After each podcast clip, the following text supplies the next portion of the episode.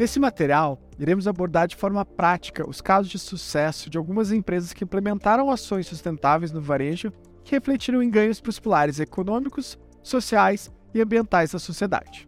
Ao final dela, espero que você consiga refletir sobre o que pode ser aplicado no seu negócio com os ensinamentos aqui propostos. O primeiro caso de estudo será o do grupo Naturico, empresa fundada em 1969 por Luiz Seabra quando inaugurou uma loja de cosméticos em São Paulo. Em 74, eles adotaram um modelo vencedor de vendas, hoje composto por mais de 1,7 milhões de pessoas.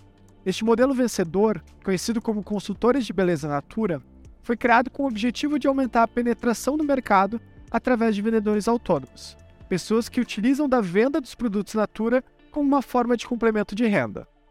O modelo deu tão certo que ainda hoje, depois de quase 50 anos, ainda tem uma força gigantesca no ecossistema.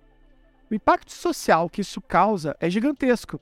Se imaginarmos que em 74 o Brasil vivia um momento onde a mulher começava a ter maior liberdade e a entrar no mercado de trabalho. Ali, a construção da marca Natura começava a ser feita, de boca em boca. A mulher passou a ter mais liberdade, gerar renda para ela e a sua família, e não depender exclusivamente de um emprego ou do seu marido. Em 1975, a Natura resolveu inovar e adotar a utilização de ingredientes vegetais para a criação dos cosméticos, devido à sua preocupação com o meio ambiente. Em 83, se tornou a primeira empresa brasileira a lançar produtos com refil. Lá naquela época, onde grande parte da indústria não estava preocupada com a pauta ambiental, ela já demonstrava o cuidado com o tema e ia criando seus diferenciais competitivos. O impacto ambiental diminuiu com a redução do consumo de plásticos pioneira, em 1998, começou a medir o impacto ambiental do negócio. Lembrando que o tema ESG e o impacto disso foi tomar maior proporção apenas seis anos depois no discurso da ONU. Aqui temos um vídeo seis anos atrás, inovador na forma de se posicionar frente ao mercado e utilizar o tema como uma alavanca dos seus resultados. Já parou para pensar no caminho que um produto faz para chegar até você? E no impacto que ele causa no meio ambiente. A Natura quer saber o tamanho do impacto de seus produtos, da fabricação ao consumo. Para isso, pensou em um jeito de medir em reais o quanto essas etapas afetam o meio ambiente e, é claro, a sociedade. A conta começa pelo cultivo e pela extração de matérias-primas, passando por transporte, transformação e refino. Depois, esse material vai para nossa fábrica, onde há uso de água e de energia e geração de resíduos. Na distribuição, mais impactos entram na conta, até o produto final chegar à sua casa. E é aqui que nossas responsabilidades se somam. A maneira consciente de usar os produtos com economia de água e energia, além do descarte correto das embalagens, faz muita diferença. Ao medir o impacto, podemos fazer as melhores escolhas, reconhecendo os benefícios gerados para a sociedade ao longo dessa cadeia e sermos mais sustentáveis, reduzindo os efeitos negativos e até mesmo devolvendo para a natureza os recursos que tiramos dela. Como no caso da Ucuúba, matéria-prima da linha Natura Eco Ucuúba. Antes, a árvore era cortada para virar cabo de vassoura, mas a Natura descobriu que sua maior riqueza está no fruto, que não tinha valor comercial. Ao criar hidratantes com a manteiga de ucuba, a Natura faz a árvore valer mais em pé do que derrubada.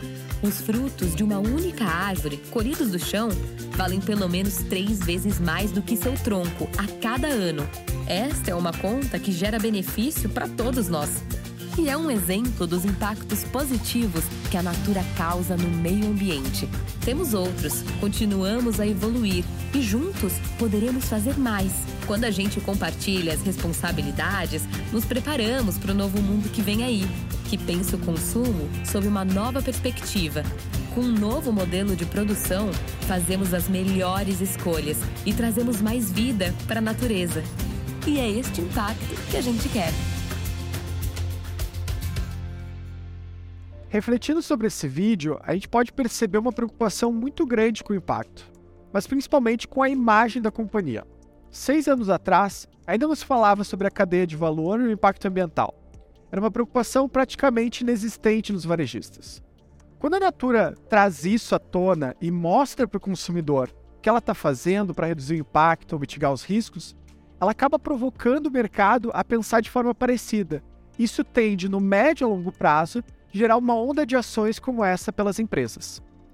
Em 2006, a marca adotou uma postura de abolir o teste de cosméticos em animais, ganhando uma certificação de instituições em prol dos animais, como a Cruelty Free International a marca construiu uma forte relação com questões ambientais. Em 2007, lançou publicamente o seu programa Carbono Neutro.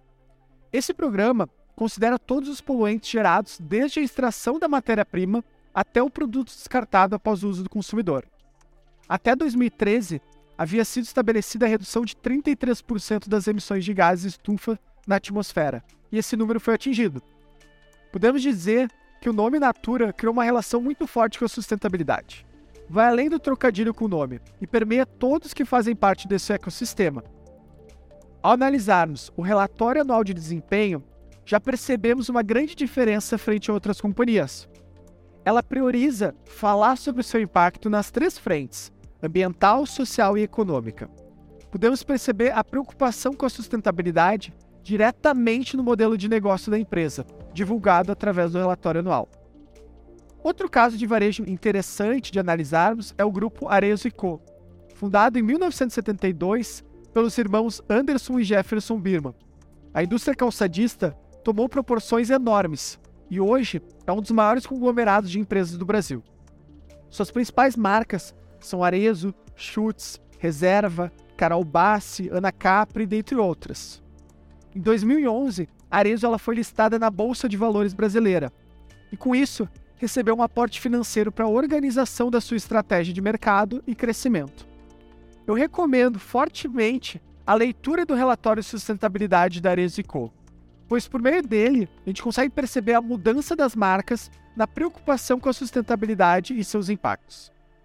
Vale salientar que, diferente do case apresentado da Natura Co., Arezzo Co., na sua essência, não havia publicamente preocupação com as questões sociais e ambientais, mas que ao perceber essa cobrança da sociedade, começou a melhorar a sua comunicação externa sobre o tema. Ao analisar a Arezo, podemos perceber o quanto ela está envolvida através do seu modelo de negócio junto ao universo feminino. Com isso, temos diversas iniciativas, como o podcast Arezo Juntas, com o Instituto Dona de Si, onde através do podcast tratam de temas relacionados ao universo feminino no mercado de trabalho e seus desafios. O link para esse podcast está disponível no nosso e-book. O modelo de negócio da Arezo envolve a utilização de diversos fornecedores, uma cadeia extremamente extensa, uma vez que grande parte da produção é feita a partir do uso de fábricas terceirizadas e não em fábricas próprias.